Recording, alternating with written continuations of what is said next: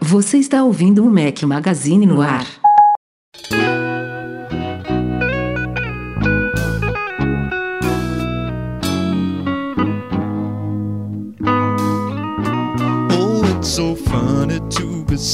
Fala galera do Mac Magazine, bem-vindos ao nosso podcast 383 ao som de Elvis Costello. Bom dia, boa tarde, boa noite, boa madrugada a todos. Fala aqui Rafael Fishman, seu host, de novo com dois companheiros inseparáveis. Breno Mazzi, seja bem-vindo. Fala galera, tudo bom? Estou eu aqui novamente para discutir e hoje pesadamente com o Rafael, porque teve uma pesquisa aí que eu vou chamar algo para investigar. Como é que é o, aqueles auditores? Vai chamar o que? O, um auditor não, fiscal. Não, é em metro não, né? E nem em metro Não, faz aquela... Isso, né? o, não, o VAR, você vai, você vai chamar o VAR, o VAR. O VAR, vamos chamar o VAR. Pronto. Eduardo Marques, seja bem-vindo também. Vamos ver se vai Grande Rafael né? Fishman, grande Breno Mazzi. Rapaz, a internet aqui ela capenga, mas não falha. A gente dá um jeito. Vai, vai rolar, vai rolar. Ela trupica, mas não cai. É isso aí. Aqui é Brasil, amigo. Eduardo tá no meio do, dos bichos, com os parentes dele. Tô. olha só. Tô no meio do. Cara, tô. No... Não, olha só, que bizarro. Eu tô no meio do mato mesmo. Aí eu descobri que botaram internet aqui, beleza. Aí eu fui ver uma anteninha 4G, meu irmão. Fuleira, porque não passa cabo aqui. Era para entregar 10, mas tá entregando 3, 4 mega e o upload é 1. Então, ou seja, se eu conseguir participar desse podcast sem percalços é quase um milagre. Você falou agora por 20 segundos sem nenhuma interrupção aqui, então parabéns para essa internet Fubenga aí, que tá muito boa. Vamos ver se dura até o final. Vamos, Mas, cara, esse é o falou problema. Um negócio, falou um negócio curioso. É, eu, eu, venho aprendendo aqui sobre a estrutura de internet em Portugal. Como o país é muito pequeno, quer dizer, não é só por isso, né? É um somatório de país pequeno com um investimento, uma atenção que o governo deu provavelmente a isso alguns anos atrás, graças a investimentos. Mas, cara, Portugal tem fibra aonde você imaginar. A, fi, a fibra domina o país inteiro, não importa. Você pode estar aí numa, na fazenda, no meio dos sapos, vai ter fibra naquela fazenda. A fibra chega na casa de todo mundo, é bizarro. A, Porra, a, no, no, Rio de Janeiro não tem fibra nem na minha rua, meu amigo. Eu, eu moro a, na Gávea. A infraestrutura aqui é bizarra de boa, bizarra mesmo.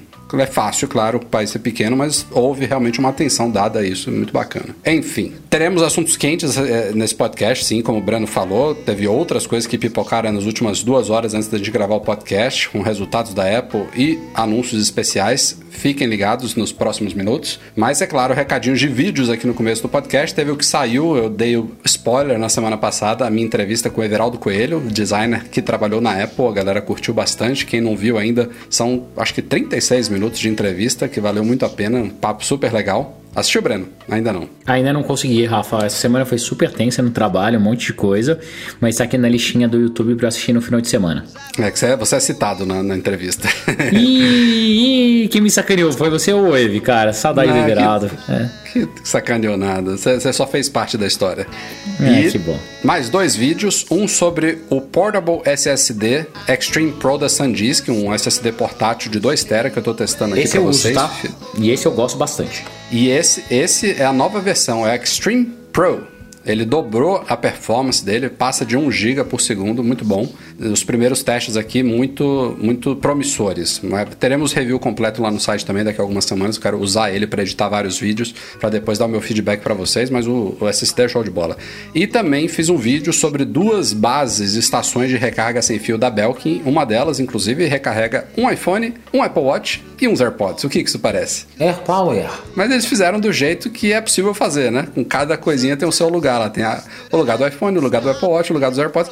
E funciona maravilhosamente bem. Não precisa... A Apple tentou reinventar a roda e não conseguiu tirar do papel. E aí tá aí. O AirPower da Belkin, show de bola. Já tô usando alguns dias aqui, muito bacaninha. Então, três vídeos para vocês novamente lá em youtube.com.br Magazine. Assinem, assistam, curtam, façam tudo que tem, tem direito. E só antes da gente ir pra pauta também, a galera recebeu uns feedbacks aqui que a gente comentou no, na semana passada que o podcast estava fazendo oito anos. Foi uma galerinha seguir a sua sugestão, Breno Mazzi. Foi ouvir os primeiros podcasts.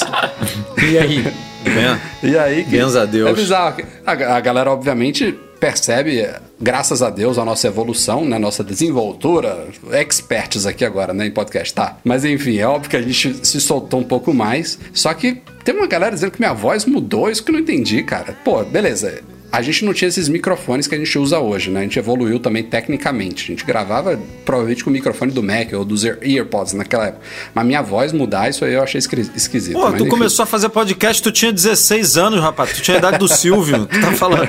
Tu acha que a idade não. Tu acha que a, a, a, voz não muda com a idade? Podcast não, não mas o Mac Magazine sim, que 16. Fora as bombas que ele tomou no meio do caminho, né? Então... É, muito quarteirão, muito quarteirão com queijo.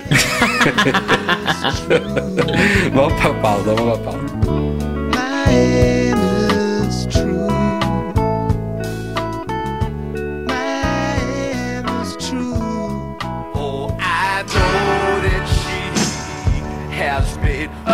Aconteceu agora, antes da gente começar o podcast aqui, a conferência de resultados financeiros da Apple, terceiro trimestre fiscal de 2020. Sempre que a gente fala isso aqui no podcast, ou seja, quatro vezes no ano, eu explico que trimestre fiscal não equivale ao trimestre do ano. No caso da Apple, o trimestre fiscal dela está como se tivesse um período à frente. Então, o terceiro trimestre fiscal equivale às vendas de maio, junho, não, abril, maio, junho. Esses três meses aí, que finalizou dia 27 de junho. Então, já é o período que é, o, o, o, segundo trimestre fiscal, o anterior, ele já tinha pego o início da pandemia. Esse agora foi já no, no meio do, do furacão. E, cara, a Apple parece ter ignorado né, a pandemia. Tipo, não, não nas ações dela. A gente sabe o quanto que a Apple fez em prol da pandemia, de doações, de fabricação de, de escudos faciais, de doação de máscaras, de medidas especiais nas lojas dela. Ela fechou as mais de 500 lojas dela no mundo, mas o efeito da crise não existe para a Apple porque ela conseguiu aumentar o faturamento dela em todos os segmentos que ela atua.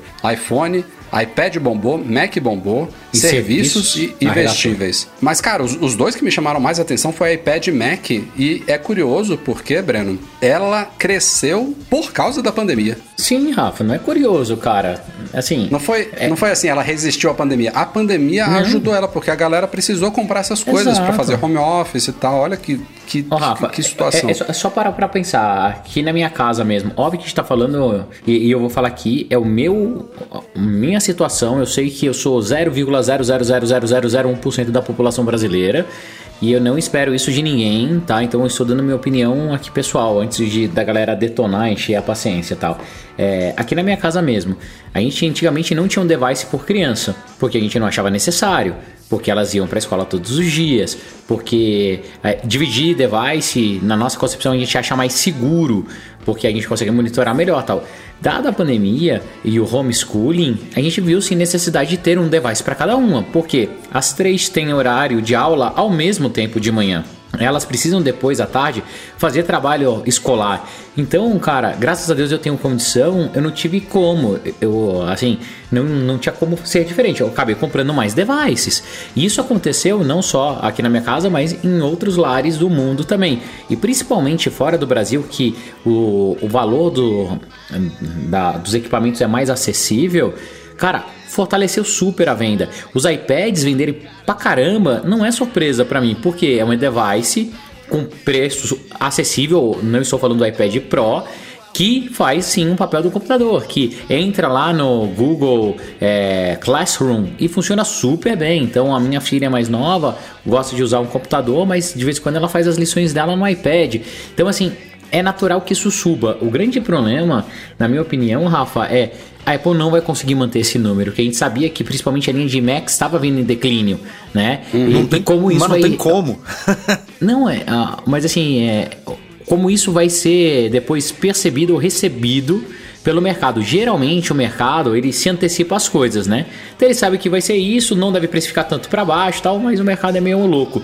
Mas, mas a subida, o bom, o bom né? da Apple nisso, nisso que você está falando, Breno. Beleza, Mac e iPad tiveram crescimentos anormais. Mac foram quase 22%, iPad isso, 31%. É. Cara, é não, mas quase, cara, 31 um é, 31 é surreal, cara. Surreal. A Apple, ela hoje em dia ela tá apoiada em vários vários várias estruturas, né? Ela você vê iPhone, iPhone cresceu quase 2%, mas foi o que menos cresceu de tudo. E iPhone sempre, por muitos anos, foi o que carregou a Apple nas costas, né? E ela já tem feito há muitos anos um trabalho aí de diversificar, ela se focou muito em serviços, que inclusive agora atingiu a meta que ela estipulou lá em 2016 de dobrar o faturamento de serviços.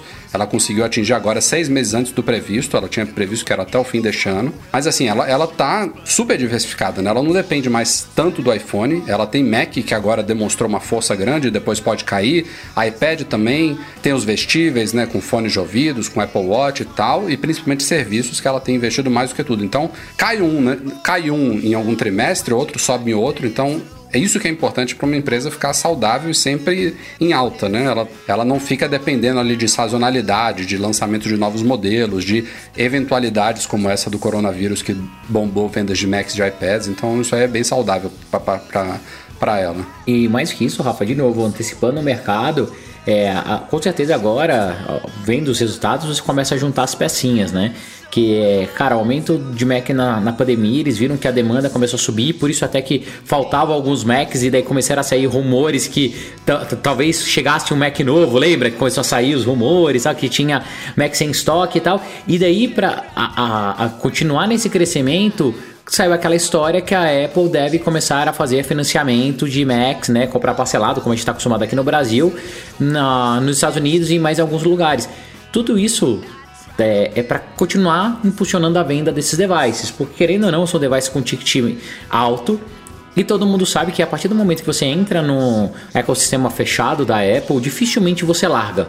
E o LTV, né, que é o tempo que as pessoas passam com os seus produtos e com os seus serviços, com certeza da Apple é um dos maiores no mercado. A partir do momento que ela conseguiu introduzir um iPad ou um MacBook na vida da pessoa, cara, para ele sair é muito difícil. Então, é, a Apple vai colher esse, esses frutos aí desse, desse crescimento desses 30% de vendas de, de Mac, 20% de, de ah, 30% de iPad, 20% de, é, uh, de MacBook por muito tempo. Então, se, se você tem açãozinha da Apple, cara, se prepara que vai crescer mais um então, pouquinho. É, essa é uma informação importante meses. que eu não sei se eles vão compartilhar. A gente ainda vai, ainda vai destrinchar aí o evento fiscal, o, o, o evento mesmo, né? A conferência para entender o que, que eles falaram. Porque eu imagino isso também, Breno. Assim, muita gente. Né, é, Muita gente já devia ter, por exemplo, no trabalho, usava Mac no trabalho. É, vamos, botar um, um cenário que é mais comum lá fora do que aqui, né? Mas sei lá, o cara trabalhava na Cisco lá fora usando um Mac e aí agora tá trabalhando de casa e aí ele pegou, ele comprou um Mac novo, a empresa comprou um Mac novo para ele trabalhar de casa. Então esse cara, ele basicamente é, tá trocando seis por meia dúzia, né? Ele já tava no ecossistema da Apple e tal. Agora, muita gente deve ter entrado também no ecossistema. Óbvio que não foi, sei lá, aumentou, aumentaram as vendas em 21% e, e quer dizer que isso tudo é, é, é, usuário novo, mas uma boa parcela deve ser usuário novo, né? No iPad também deve ser, devem ser compradores novos que estão migrando do Android e tal. Então, essa galera gostando e ficando, isso uhum. vai aumentar não só um futuro upgrade de Mac e de, de iPad, mas aumenta serviços, porque aí esse cara começa a ver, é, começa a assinar iCloud, começa a ver as séries do Apple TV Plus, aí daqui a um ano ele começa a assinar.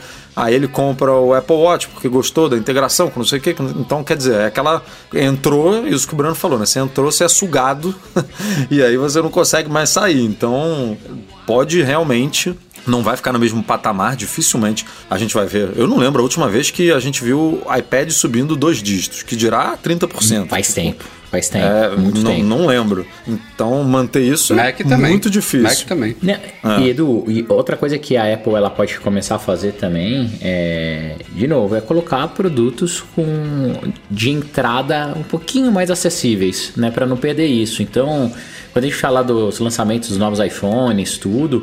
É, a Apple ela pode começar a estudar sim colocar ali um iPad de, com menor valor ou facilitar o pagamento, que eu acho que facilitar o pagamento ele vai abrir um leque assim descomunal para para Apple e daí vai juntar, cara, de novo, que a Apple ela tá fazendo um ecossistema cada vez mais forte. A fome com a vontade de comer, que é assim, olha, você quer financiar seu Mac? Beleza, pede o Apple Card, só que para ter o Apple Card você tem um iPhone. Cara, se vai virar um bolo, que daí o que, que vai, vai acabar se transformando? A Apple vai ser quase, quase um, uma, um SaaS, onde o americano vai lá deixar 350 dólares por mês e vai ter um iPad, um iPhone, cara, um MacBook, é, o seu cartão, ela tá conseguindo, seu... ela tá conseguindo esse essa assinatura que ela meio que tava, tava empurrando no mundo mobile, né, no iOS e tal, tipo, galera, vamos parar de vender e vamos assinar, vamos assinar, vamos, vamos trabalhar com assinatura com os desenvolvedores e tal. Ela tá fazendo isso no mundo físico, né? Físico, Assim, daqui a né? pouco a gente tá realmente pagando lá fora nos Estados Unidos, isso já é viável. Você vai pagar um, você paga uma assinatura basicamente para a empresa que você tem o seu iPhone, quando lançar um novo você iPad, troca com isso. seguro, com não sei o que, com, Com não sei o que lá. E agora você pode fazer isso basicamente com o Mac, com iPad, que você divide em 24 vezes. Aí você já bota o Apple Care Plus junto, e aí já dá problema, você troca. Daqui a pouco vai ter É upgrade, Apple, ou Apple seja. Prime, né? É, se É, daqui a pouco vai estar. o, o- o cara vai estar realmente É, é pagando uma assinatura pra, pra ter para tudo. devices. Exato. Ser E, e a Apple, ela, ela consegue fazer de uma forma que daí é muito mérito mesmo da, da marca, da logística e da forma que eles fazem, que a experiência continua sendo muito, muito boa. Diferente de quando você vai comprar um carro lá nos Estados Unidos, que você tem que fazer o leasing e tal, ou quando você vai financiar qualquer outra coisa, que é um processo que a galera fica receosa, tem que saber se tem limite no banco. Cara, ela hoje é o próprio banco. Então ela pega o score, identifica, ela já sabe quanto que ela pode te oferecer. Então na hora que ela vai virar para você e fala assim: "Olha, Edu, você quer comprar um Mac, um iPad, não sei o que, tantas parcelas por mês?", ela já tem certeza absoluta que você pode comprar. Não, e Só- o cara só vai fazer pelo Apple Card, porque pelo Apple Card ele tem 3% Tem de cashback, não sei o quê. Tipo, é uma bola de neve ali É. que não tem como você fugir mesmo, cara. Se você tá inserido no, no, no sistema ali e curte minimamente, né? É, só só para resumir aqui os números, a gente falou muito, mas só o, o geral aqui de receita: 59,7 bilhões, uma- um crescimento Bi. anual de 11%, e lucro líquido de 11,3 bilhões, crescimento anual de 12%. É sempre importante comparar o crescimento anual em vez do trimestral, porque é o, é- é o comparativo entre o mesmo período de um ano e de outro, ou seja, de abril a junho de 2019, os números foram esse. De abril a junho de 2020, os números são esses. Então a Apple conseguiu um crescimento forte no mesmo trimestre em relação ao ano passado, sendo que agora estamos no meio de uma pandemia. Ou seja, é realmente É, e- incrível. E, mostra como ela tá bem posicionada em venda online, né, cara? Porque assim, todas as lojas basicamente fechadas, não todas, hoje em dia já reabriram algumas, né? Mas a maioria. A maior parte é, delas. ma- É, ma- a maioria ainda né, fechando, abrindo, com horário limitado e não sei o. E, sei- e, cara, vendendo assim, de, de bater recorde. E ó, as ações bombando, né? Fechou a Nasdaq, a Apple divulgou os resultados, estava lá subindo 5%, não sei como é que tá agora. Se mantiver esse ritmo, amanhã de novo vai ser recorde histórico, a Apple caminhando para valer 2 trilhões de dólares. Mas uma coisa que eles também anunciaram hoje é uma nova divisão nas ações dela, 1 para 4, ou seja, a partir do dia 24 de agosto próximo, todo mundo que tiver uma ação da Apple vai passar a ter 4 e obviamente o valor vai ser dividido por 4. A ideia dessas splits, né, stock split, é tornar as ações mais acessíveis. Então a Apple amanhã provavelmente vai fechar o dia valendo mais de 400 dólares, uma ação dela. Então se teoricamente quando chegar nesse dia 24 de agosto, cada ação estiver valendo 4 dólares, a pessoa vai passar a ter quatro papéis valendo 100 dólares cada. Essa é, a quinta divisão na história da, da Apple. Teve a última dela foi não tem muito tempo, a gente cobriu em Não. detalhes lá no site. Foi em meados de 2014, ela fez uma divisão 1 para 7, foi bem significativa, mas ela tinha feito outras três divisões, 1 para 2 em 87, em 2000 e 2005 também. Então essa vai ser a quinta divisão agora 1 para 4. Fala, Breno. Não, o que eu ia falar é que isso é super importante para novos entrantes, né? Então, é, isso facilita para as pessoas que querem participar. E, e uma coisa que eu falo muito para os meus amigos, para a galera tal, é, é importante você comprar ações das empresas que você acredita, porque, cara, a longo prazo elas tendem a dar resultado positivo. E você não precisa ter muita grana para comprar. Imagina só, você ter uma ação da, da Apple, cara, você é acionista, você, é, é como se você fosse um pouquinho dono de verdade. Uma coisa que eu comecei a fazer há, há um tempo atrás, é, e eu acho que é super válido, óbvio que quem pode, não precisa fazer na mesma proporção nada, todo ano que eu compro o iPhone, eu pego o mesmo valor do iPhone e coloco em ações da Apple. Só de fazer isso, cara, o meu rendimento, o meu crescimento com o valor da, da empresa já paga todos esses devices que eu troco, que eu compro. Então, é, é uma estratégia teoricamente simples. Você não pode colocar um iPhone inteiro, coloca 100 dólares, compra uma ação, duas e pega aí. olha só, um split 4. Então, teoricamente, se você tivesse entrado lá em 2012, 13, é, hoje você teria já 4 a 5 vezes mais do que você tinha antes. Então, é, é um negócio que vale a pena, principalmente para essas empresas mais sólidas, né? Então, pega lá, Apple, cara, Microsoft, Google, Facebook, Tesla que tá subindo bastante e tal. Sempre você vai olhar e vai achar assim: ah, não, a ação tá cara. Cara, não tá cara, é o preço dela e as coisas vão subir. A Amazon tem, tem um monte de empresa legal pra você fazer Não, isso. é, e pode é um exatamente, pouquinho. isso que eu, exatamente isso que eu te perguntar. Tipo, pô, a, a Apple tá valendo cerca de 400 dólares e tá fazendo split. Cara, a Amazon tá valendo 3 mil dólares e o Isso. Google tá valendo 1.500 1.500. dólares. Isso, isso é estratégia? Tipo, vou deixar a ação, não vou fazer split, vou deixar a ação cara pra só deixar investidor com grana chegar aqui e. e- É, e- médio, e- Edu, Ou, é- ou é não, que assim- porque assim, a Apple claramente é um movimento assim. Eu quero. Não é esse movimento, mas a indicação é. Eu quero que qualquer um, né, americano Possa. aqui. Não, A gente não tá falando de Brasil é mais difícil, porque multiplica por 5 e tal, variação cambial, mas lá fora, 100 dólares é, é viável para muita gente. Ó, pode dá para comprar ação aqui. Agora, 3 mil dólares, 3, 3 mil dólares é, é muito dinheiro, cara, para É uma assim, ação.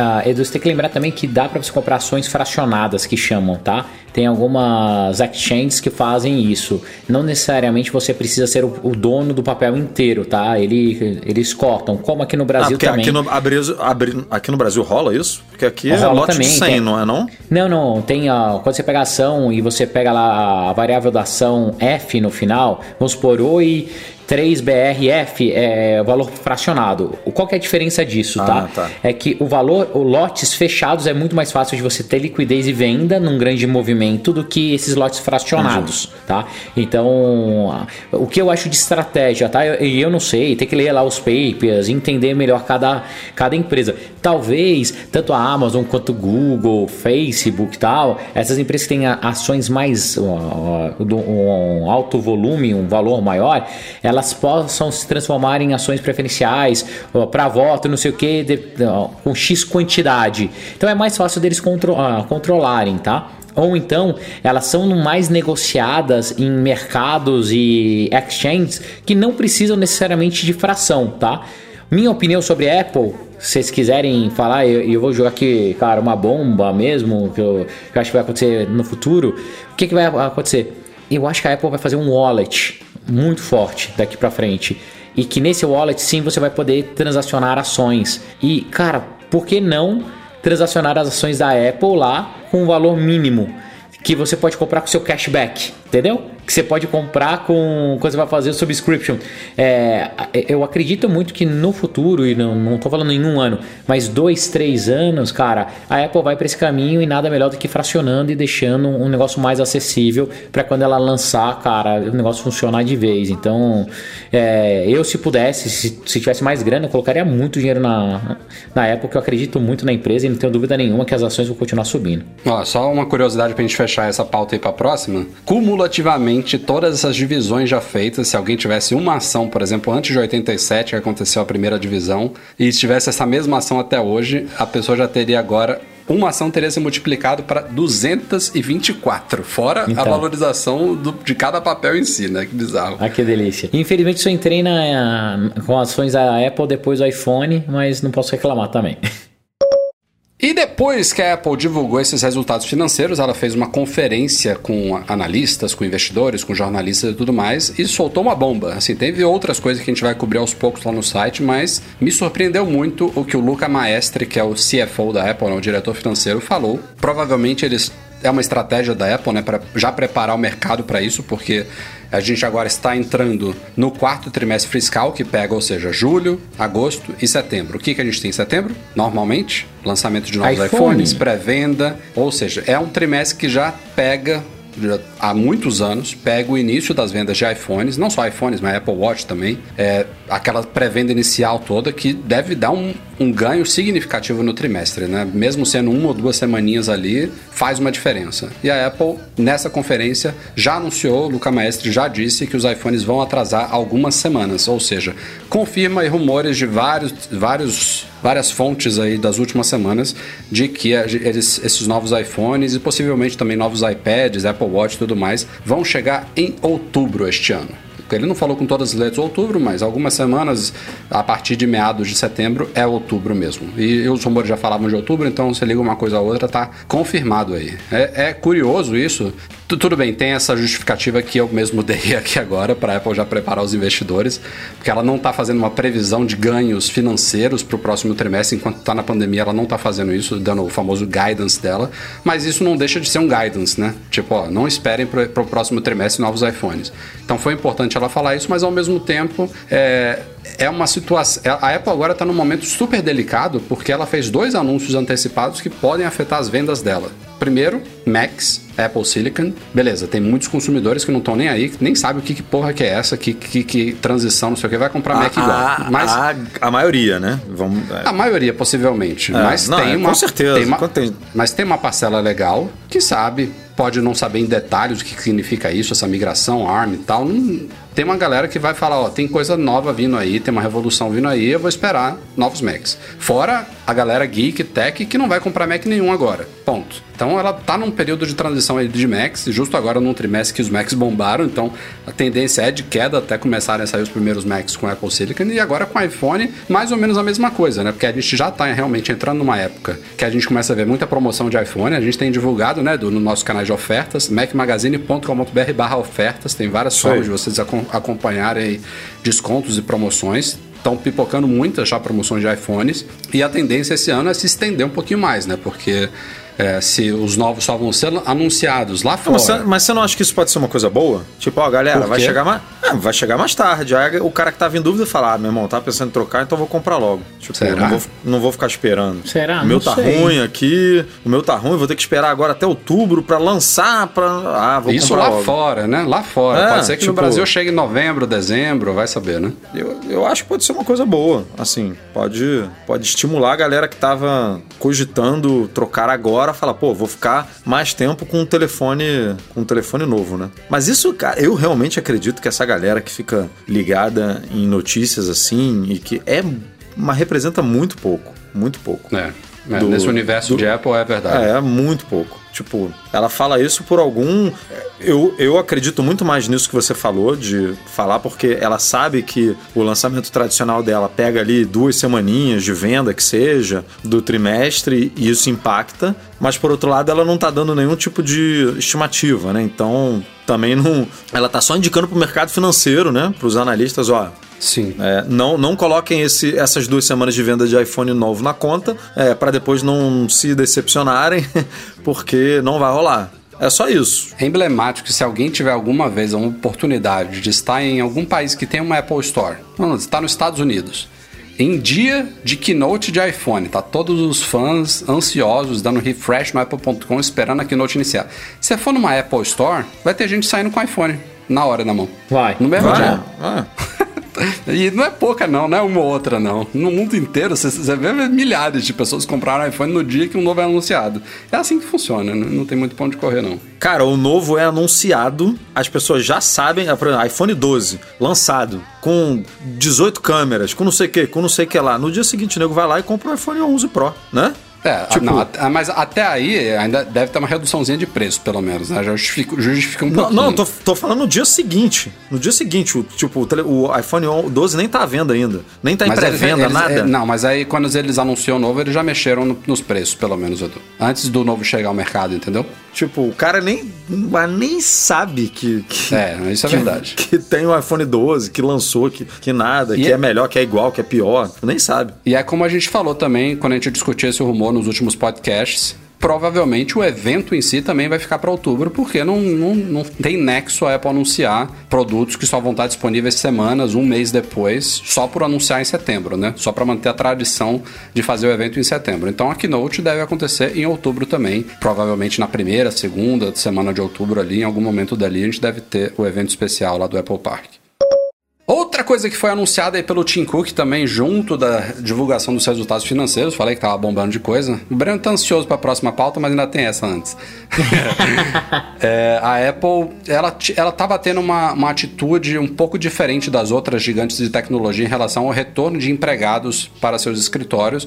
Não que tivesse sendo, estivesse sendo irresponsável, nada disso, mas ela estava um pouquinho mais acelerada, eu diria, do que as outras. Por exemplo, o Twitter anunciou que, ó, nem se preocupe em voltar este ano. Na verdade, o Twitter falou até mais. Ele falou, ó, quem quiser trabalhar de casa agora pode. Basicamente, grosso modo falando, é basicamente isso. Mesmo com o fim da pandemia, eles estão adotando home office como uma alternativa para todos os empregados. Facebook também estava mais tranquilo, Microsoft. E a Apple tinha uma certa previsão aí de, é, obviamente, de forma responsável, em fases, começar a trazer empregados de voltas para os, os escritórios dela nos Estados Unidos nesses próximos meses, mas o Tim Cook anunciou hoje que provavelmente a grande maioria ou nenhum vão voltar a trabalhar presencialmente nos escritórios americanos este ano, só em 2021. É, quem anunciou isso também foi o Google né, essa semana, acho que também falaram que só voltam agora em 2021, porque a situação nos Estados Unidos está muito instável, tanto, tanto quanto no Brasil. Né? O Brasil, inclusive, é um dos pouquíssimos países, se não for o único, talvez tem dois ou três, não sei agora, do mundo que não teve nem, nenhuma das lojas reabertas depois do início da pandemia. Teve outros lugares que abriram, que fecharam de novo, outros que abriram e ficaram. As duas do Brasil continuam fechadas desde o início, do início da pandemia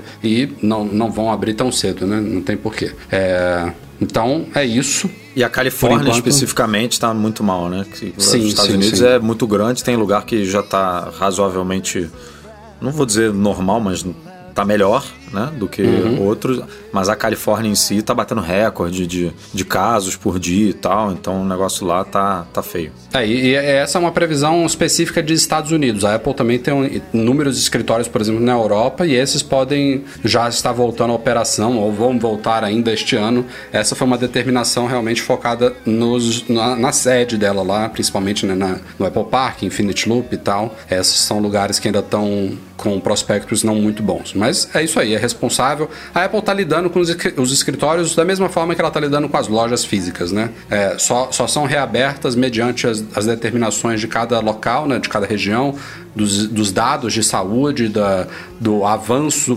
positivo né, da pandemia, né, tipo de redução de números, é, da, da, colaboração da população, de medidas de prevenção, tudo isso está sendo levado em consideração tanto nas lojas quanto nos escritórios. Então é o certo a se fazer, esperar aí sair vacina, as coisas realmente começarem a diminuir mundialmente para as coisas de fato começarem a voltar ao normal.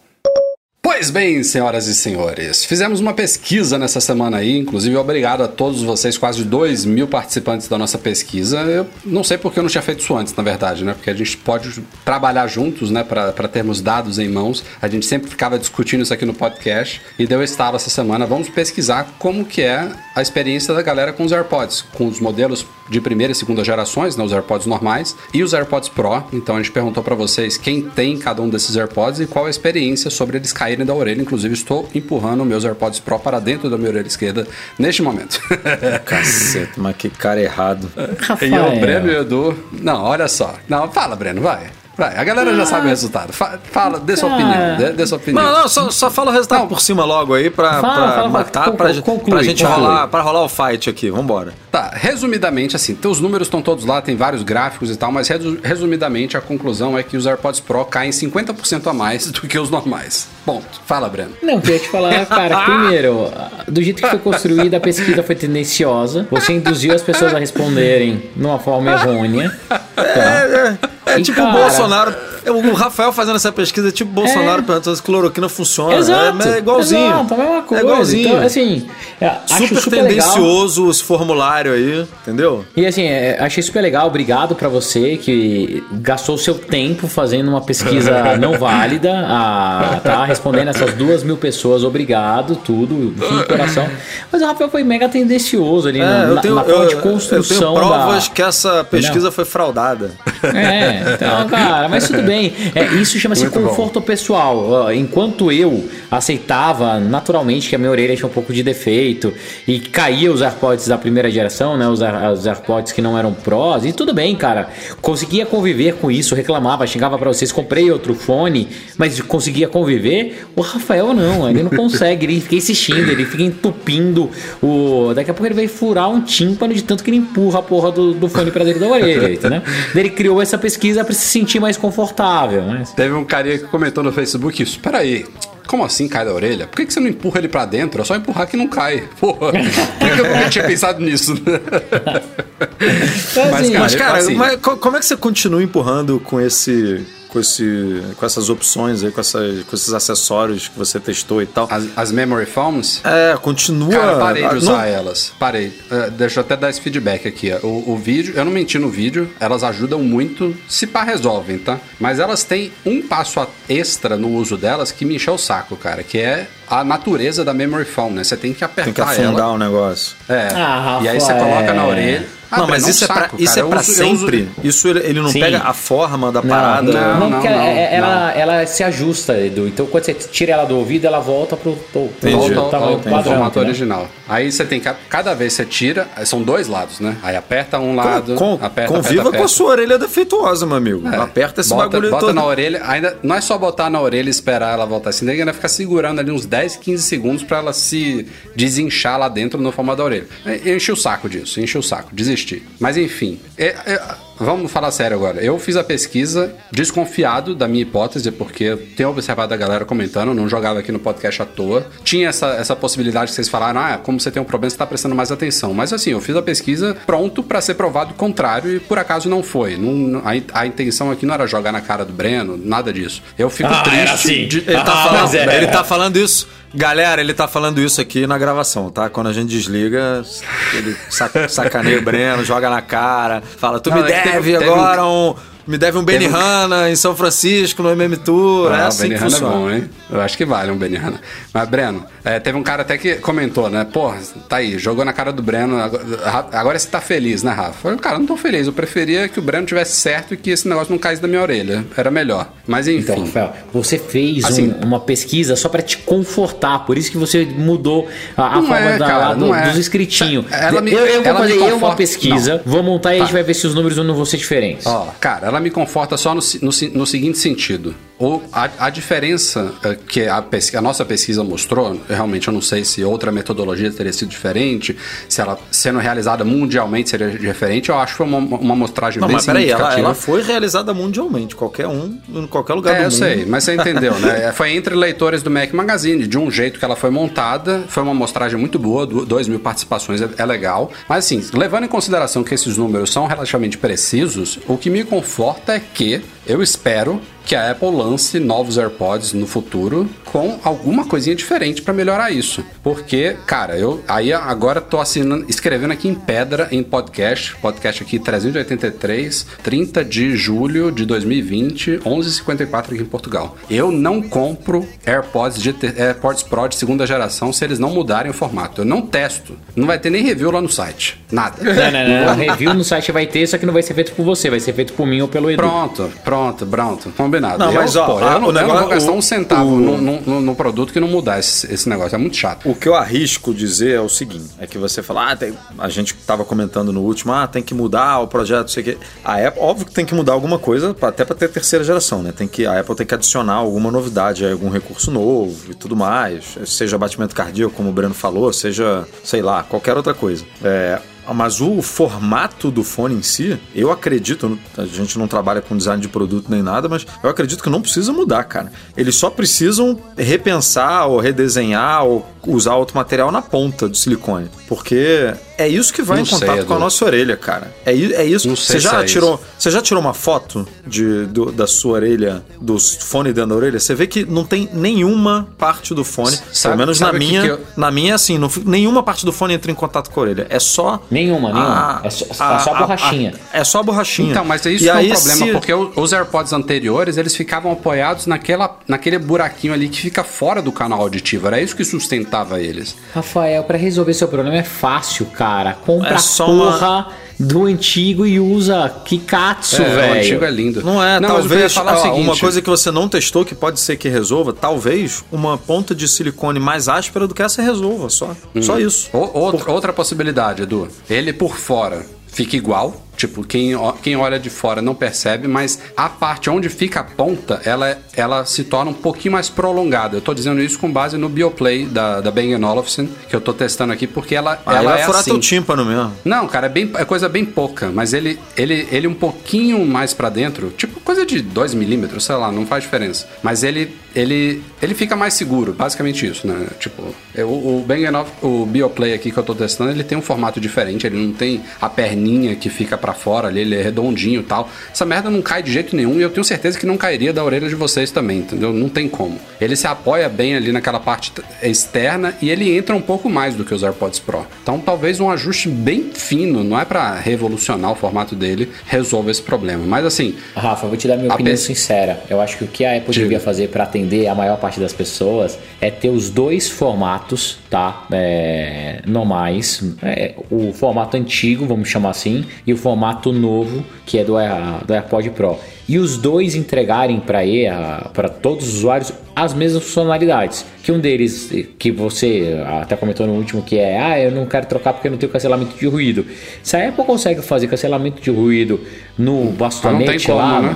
Não, porque é, o- é o problema é o canal auditivo, Ele é é, aberto. o vedamento lá. Ele é aberto, não tem como. Mas, mas imagina que ela consiga, por alguma forma, jogar o áudio, cuspir de uma direção, cara, alinhada com a lua, não sei. A Apple, ela tem que fazer se der. Então, isso te ajudaria, mas na minha humilde opinião, Rafa, é o seguinte: da mesma forma que eu sofri quase dois anos não conseguindo usar os primeiros AirPods que caíam, eu andava, virava a cabeça, tal, tal, me frustrou e eu fui para outro, é, e depois que o Air- o AirPod Pro funciona, cara, aceita e volta pro antigo, você vai ser muito mais feliz, porque se todo dia você usa um produto que cai da tua orelha, te estressa, tal, não tem porquê, cara, não tem porquê. Não, eu, eu não voltaria pro antigo por causa da questão do cancelamento ativo de ruído, mas eu usaria, por exemplo, esse Bioplay aqui, que não tem cancelamento ativo de ruído, mas tem um cancelamento de pass- passivo. Eu até falo no meu review, vai sair amanhã, na sexta-feira. Que parece que ele tem cancelamento ativo, cara. É quase tão bom quanto os AirPods. Mas infelizmente esse aqui eu tenho que devolver. Triste. Eu não, não vou gastar 350 dólares nele. é uma pena, mas eu não voltaria pro normal, não. Eu, eu ainda acho que pesa um pouquinho mais pro outro lado a balança. Mas a sugestão faz sentido, faz sentido. Enfim, tá aí. Vamos torcer aí. Pena que os rumores só falam que AirPods Pro novos só metade do ano que vem. Então, lascou. Vamos lá. Tá aí. Quem quiser conferir a pesquisa, tem um post lá no site. Tem outros dados legais que a gente não comentou aqui. A gente focou no principal, mas é isso aí. E tem rumor bacana na área, trazido aí pelo pessoal do 9 to 5 Mac. Os caras encontraram códigos no macOS Big Sur referentes a Face ID em Macs. Finalmente, é, não parece ser, segundo eles falaram, códigos assim remanescentes de outro sistema que pipocaram lá, coisa específica para Mac mesmo. E, pô, a gente tá falando aí, por exemplo, de novo iMac, né? Com design novo, com Apple Silicon. Eu acho que ele seria um fortíssimo candidato a ser o primeiro Mac com Face ID, porque não precisa ser fino, né? Como o MacBook Pro, que a gente já discutiu muito aqui, que é o grande problema, entrave tecnológico hoje para um Face ID no Mac. A tampa dos Macs, dos laptops, ela é muito fina, né? Não cabe a tecnologia que a Apple usa no Face ID, mas no iMac não, não é o caso. Então, quem sabe, né? Tá chegando. Eu acho que. Pô, mas você vê já- ela já- fazendo um movimento desse só no desktop e mantendo o notebook Não, não, não. ID? Não. É, porque ela tem que Mas- resolver mas- em tudo, meu amigo. Senão... É, poderia ser o primeiro passo, né? Eu não sei realmente como que ela vai fazer isso no Mac. A tampa é muito fina, cara. Depois comparei. É, a- bota um iPhone tem a do história, lado tem a história do Rafa. Apple Silicon, né, que ele, ele é uma peça muito importante no Face ID por conta do, do processamento lá e tudo mais, do, da- do Neural Engine, né, que, que o Apple Silicon terá, o chip do, do Mac vai ter que no Intel não tinha, que isso é determinante Sim, lá para. Para a coisa funcionar da maneira como funciona, mas continua esse problema aí que a gente já discutiu aqui algumas vezes do a câmera hoje do iPhone não cabe na tampa do notebook, né? E Então, aí é. como eu fazer isso? É difícil. Minha opinião, tá? É, lembra que a câmera do iPhone, na verdade, ela não usa a câmera, né? Ela usa aquele. como se fosse um scanner, né? Uhum. Que é aquele scanner infravermelho e tal. Ah, o que a Apple pode fazer é posicionar esse scanner na base do, do Mac, ah, onde a gente não veja, né? Ou na base ali da tela, onde hoje está escrito MacBook Pro. É, que é uma área onde você tem um maior espaço para colocar, sabe? Como se fosse na dobradiça. Se o Mac tá aberto, ele pega ali o scanner e funciona com, com uma amplitude maior. Não precisa ser a câmera em si, entendeu?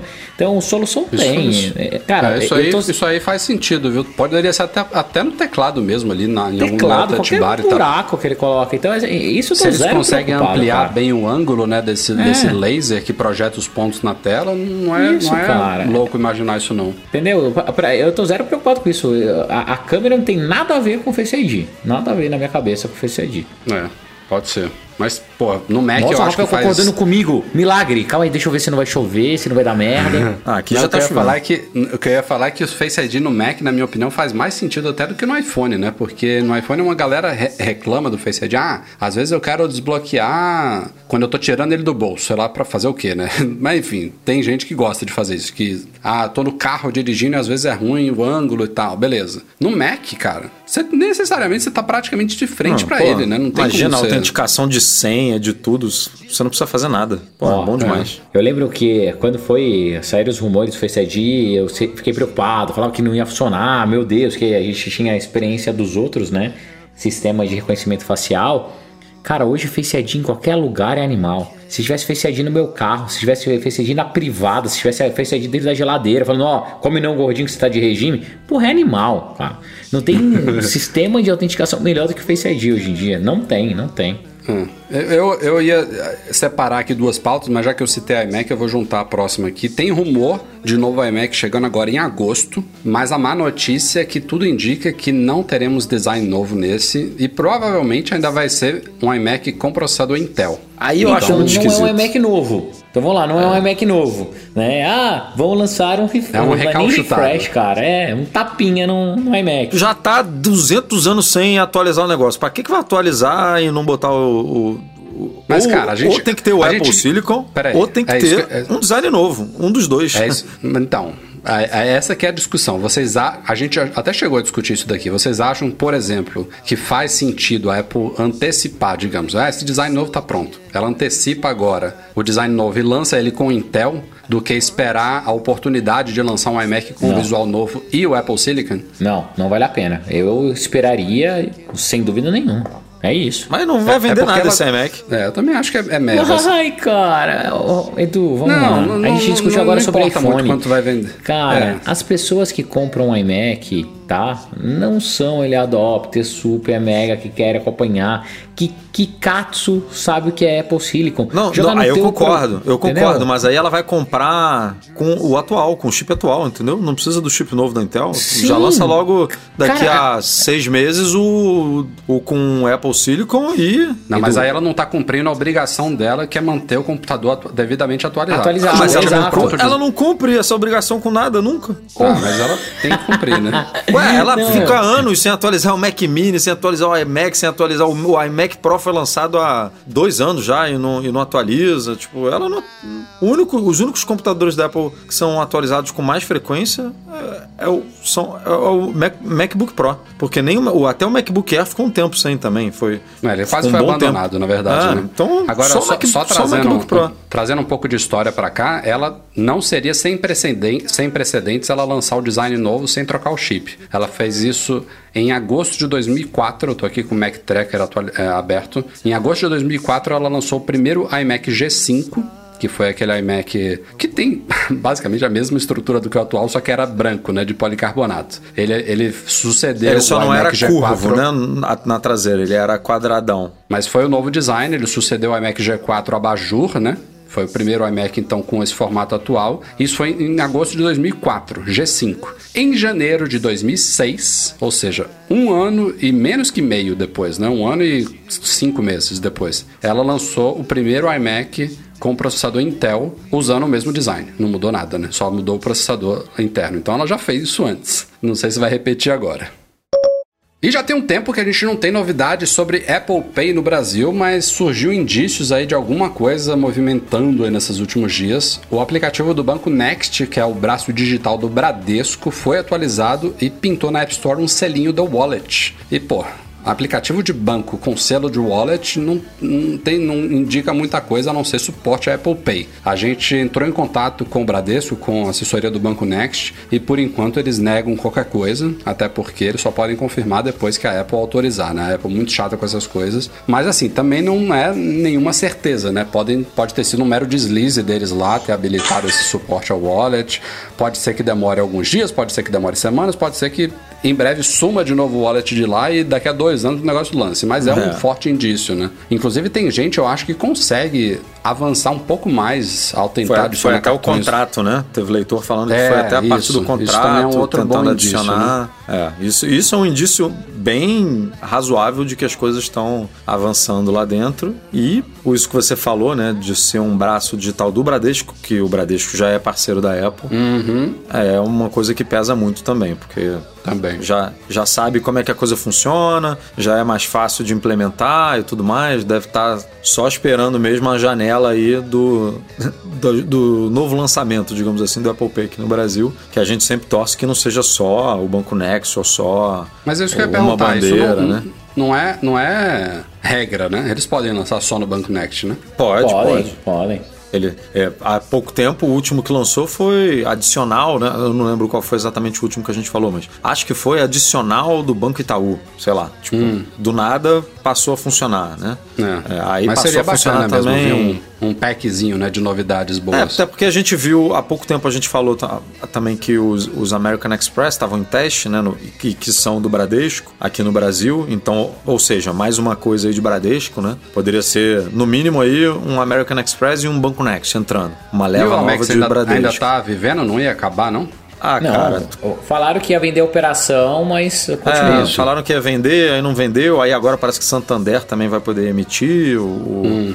Cartões, Isso, tá, tá aumentando American Express, é. tá mas enfim, tá, carteira, tá, então. tá, tá rolando. Eles não tem, tem lá, dizem que tem o Bradesco tá meio que forçando a migração da galera para um outro, acho que é Elo, Nankin, não sei qual é Elo, exatamente, mas mas tá rolando, tá funcionando. Então, e, e, a gente viu, né? A gente compartilhou, tem alguns meses já, teste, pessoal indo também até, até a, a fase do sim, contrato, sim, pessoal uhum. conseguindo cadastrar e depois o, o Bradesco tirando, né, do Apple Pay o cartão remotamente. Teve o Neon também, né, que a gente comunicou exatamente a mesma coisa. Então, teria aí, no, se tivermos um pacote aí, eu chutaria no mínimo esses, né? Banco Next, Amex e Neon. Seria excelente, Agora, né? Porque depende da Apple que, aí, né?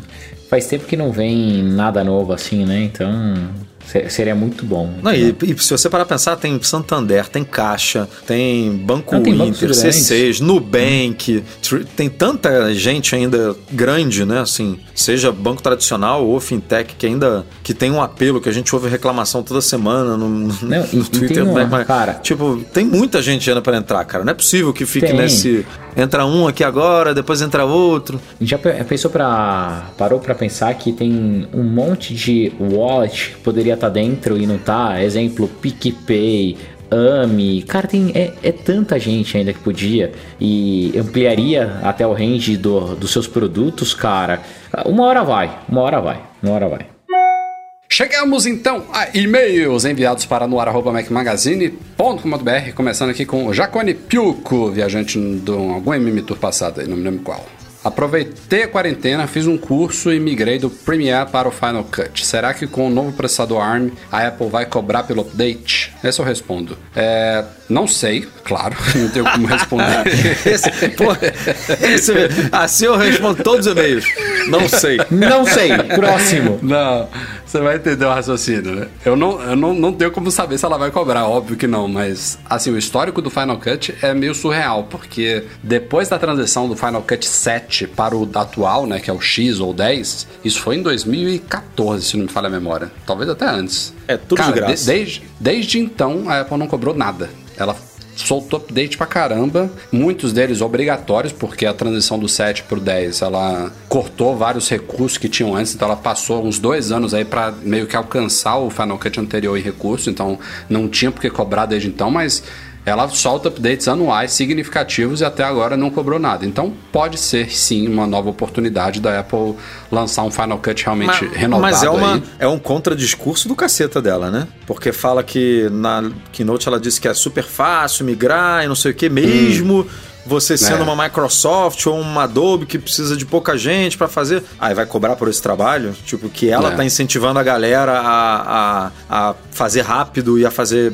logo para já deixar os aplicativos prontos, enfim. Eu acho que seria um, um exemplo ruim aí pro mercado. É. Eu acho seguir, que ela não vai né? cobrar nada de nenhuma da suíte delas. Boa, boa hipótese, bom, bons argumentos. Não, não, eu não acho que se ela cobrasse seria pela transição para o Apple Silicon, mas por ser uma versão cheia de novidades, com interface nova, que também vai rodar no Apple Silicon. Seria, aí seria uma boa oportunidade, é isso que eu pensei.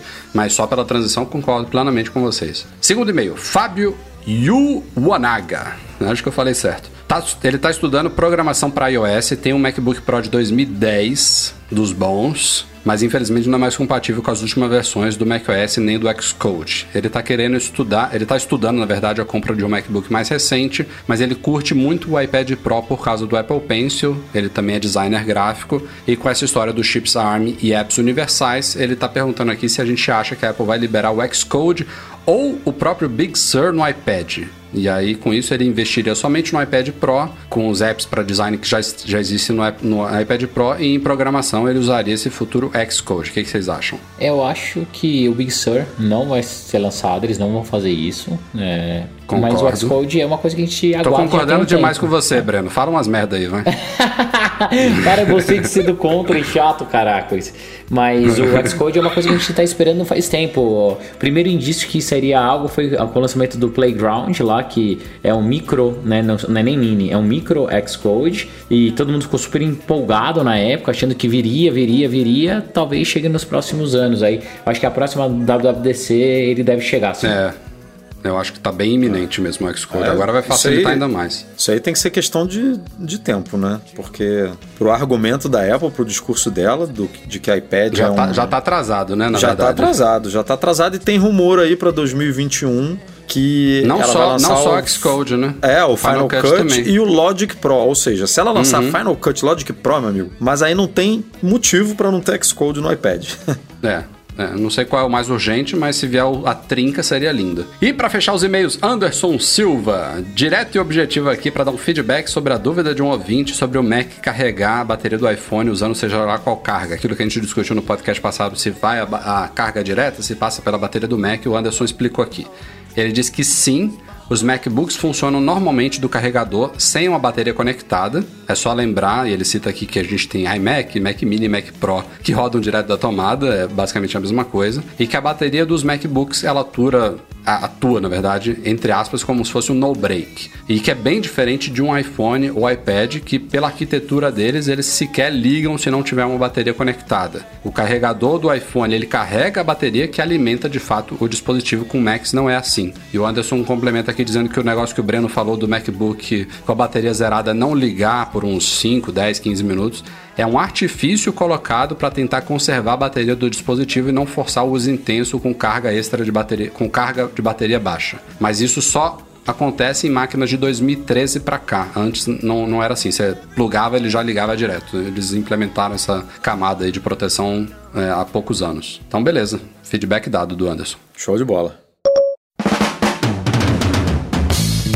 E é isso aí, galera. Mac Magazine no ar 383 fica por aqui, Breno e Edu. Valeu, até a próxima. Valeu, galera. Ó, não gostei desse episódio. Você que chegou até aqui, manda lá mensagem enchendo o saco do Rafael, porque não sei o que aconteceu com ele hoje, tá? Então, uhum. eu acho que ele quis me agradar porque ele, ele deu aquela roubadinha na pesquisa lá, então a gente discutiu uhum. muito. Então, até a próxima, galera. Espero que na próxima fique mais animado.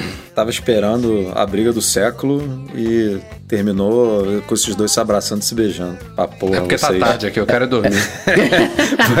hoje, tá vendo? Hoje ele, tá, hoje ele tá dando uma de Breno, correndo pra acabar o negócio. Não, o podcast foi, foi, foi, Não, foi, foi longo, mais longo foi, que o normal. ótimo. E, aliás, mais uma semana aí, check, sem falta.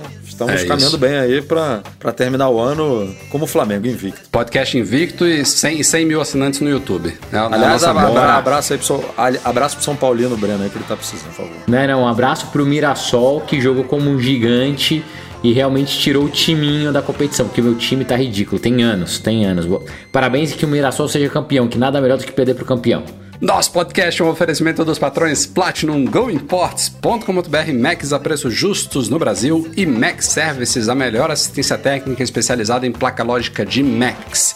Fica, como sempre, um grande agradecimento a todos que nos apoiam no Patreon ou no Catarse, especialmente nossos patrões Ouro, Alain Ribeiro Leitão, Cristiano Melo Gamba, Enio Feitosa, Felipe Rodrigues, Leonardo Fialho, Luciano Flair, Pedro Colbatini, Thiago Demiciano e Wendel Bellarmino. Grande abraço também e obrigado pela edição, Eduardo Garcia, a todos vocês. A gente se vê na semana que vem com mais um podcast. Até. Tchau, tchau.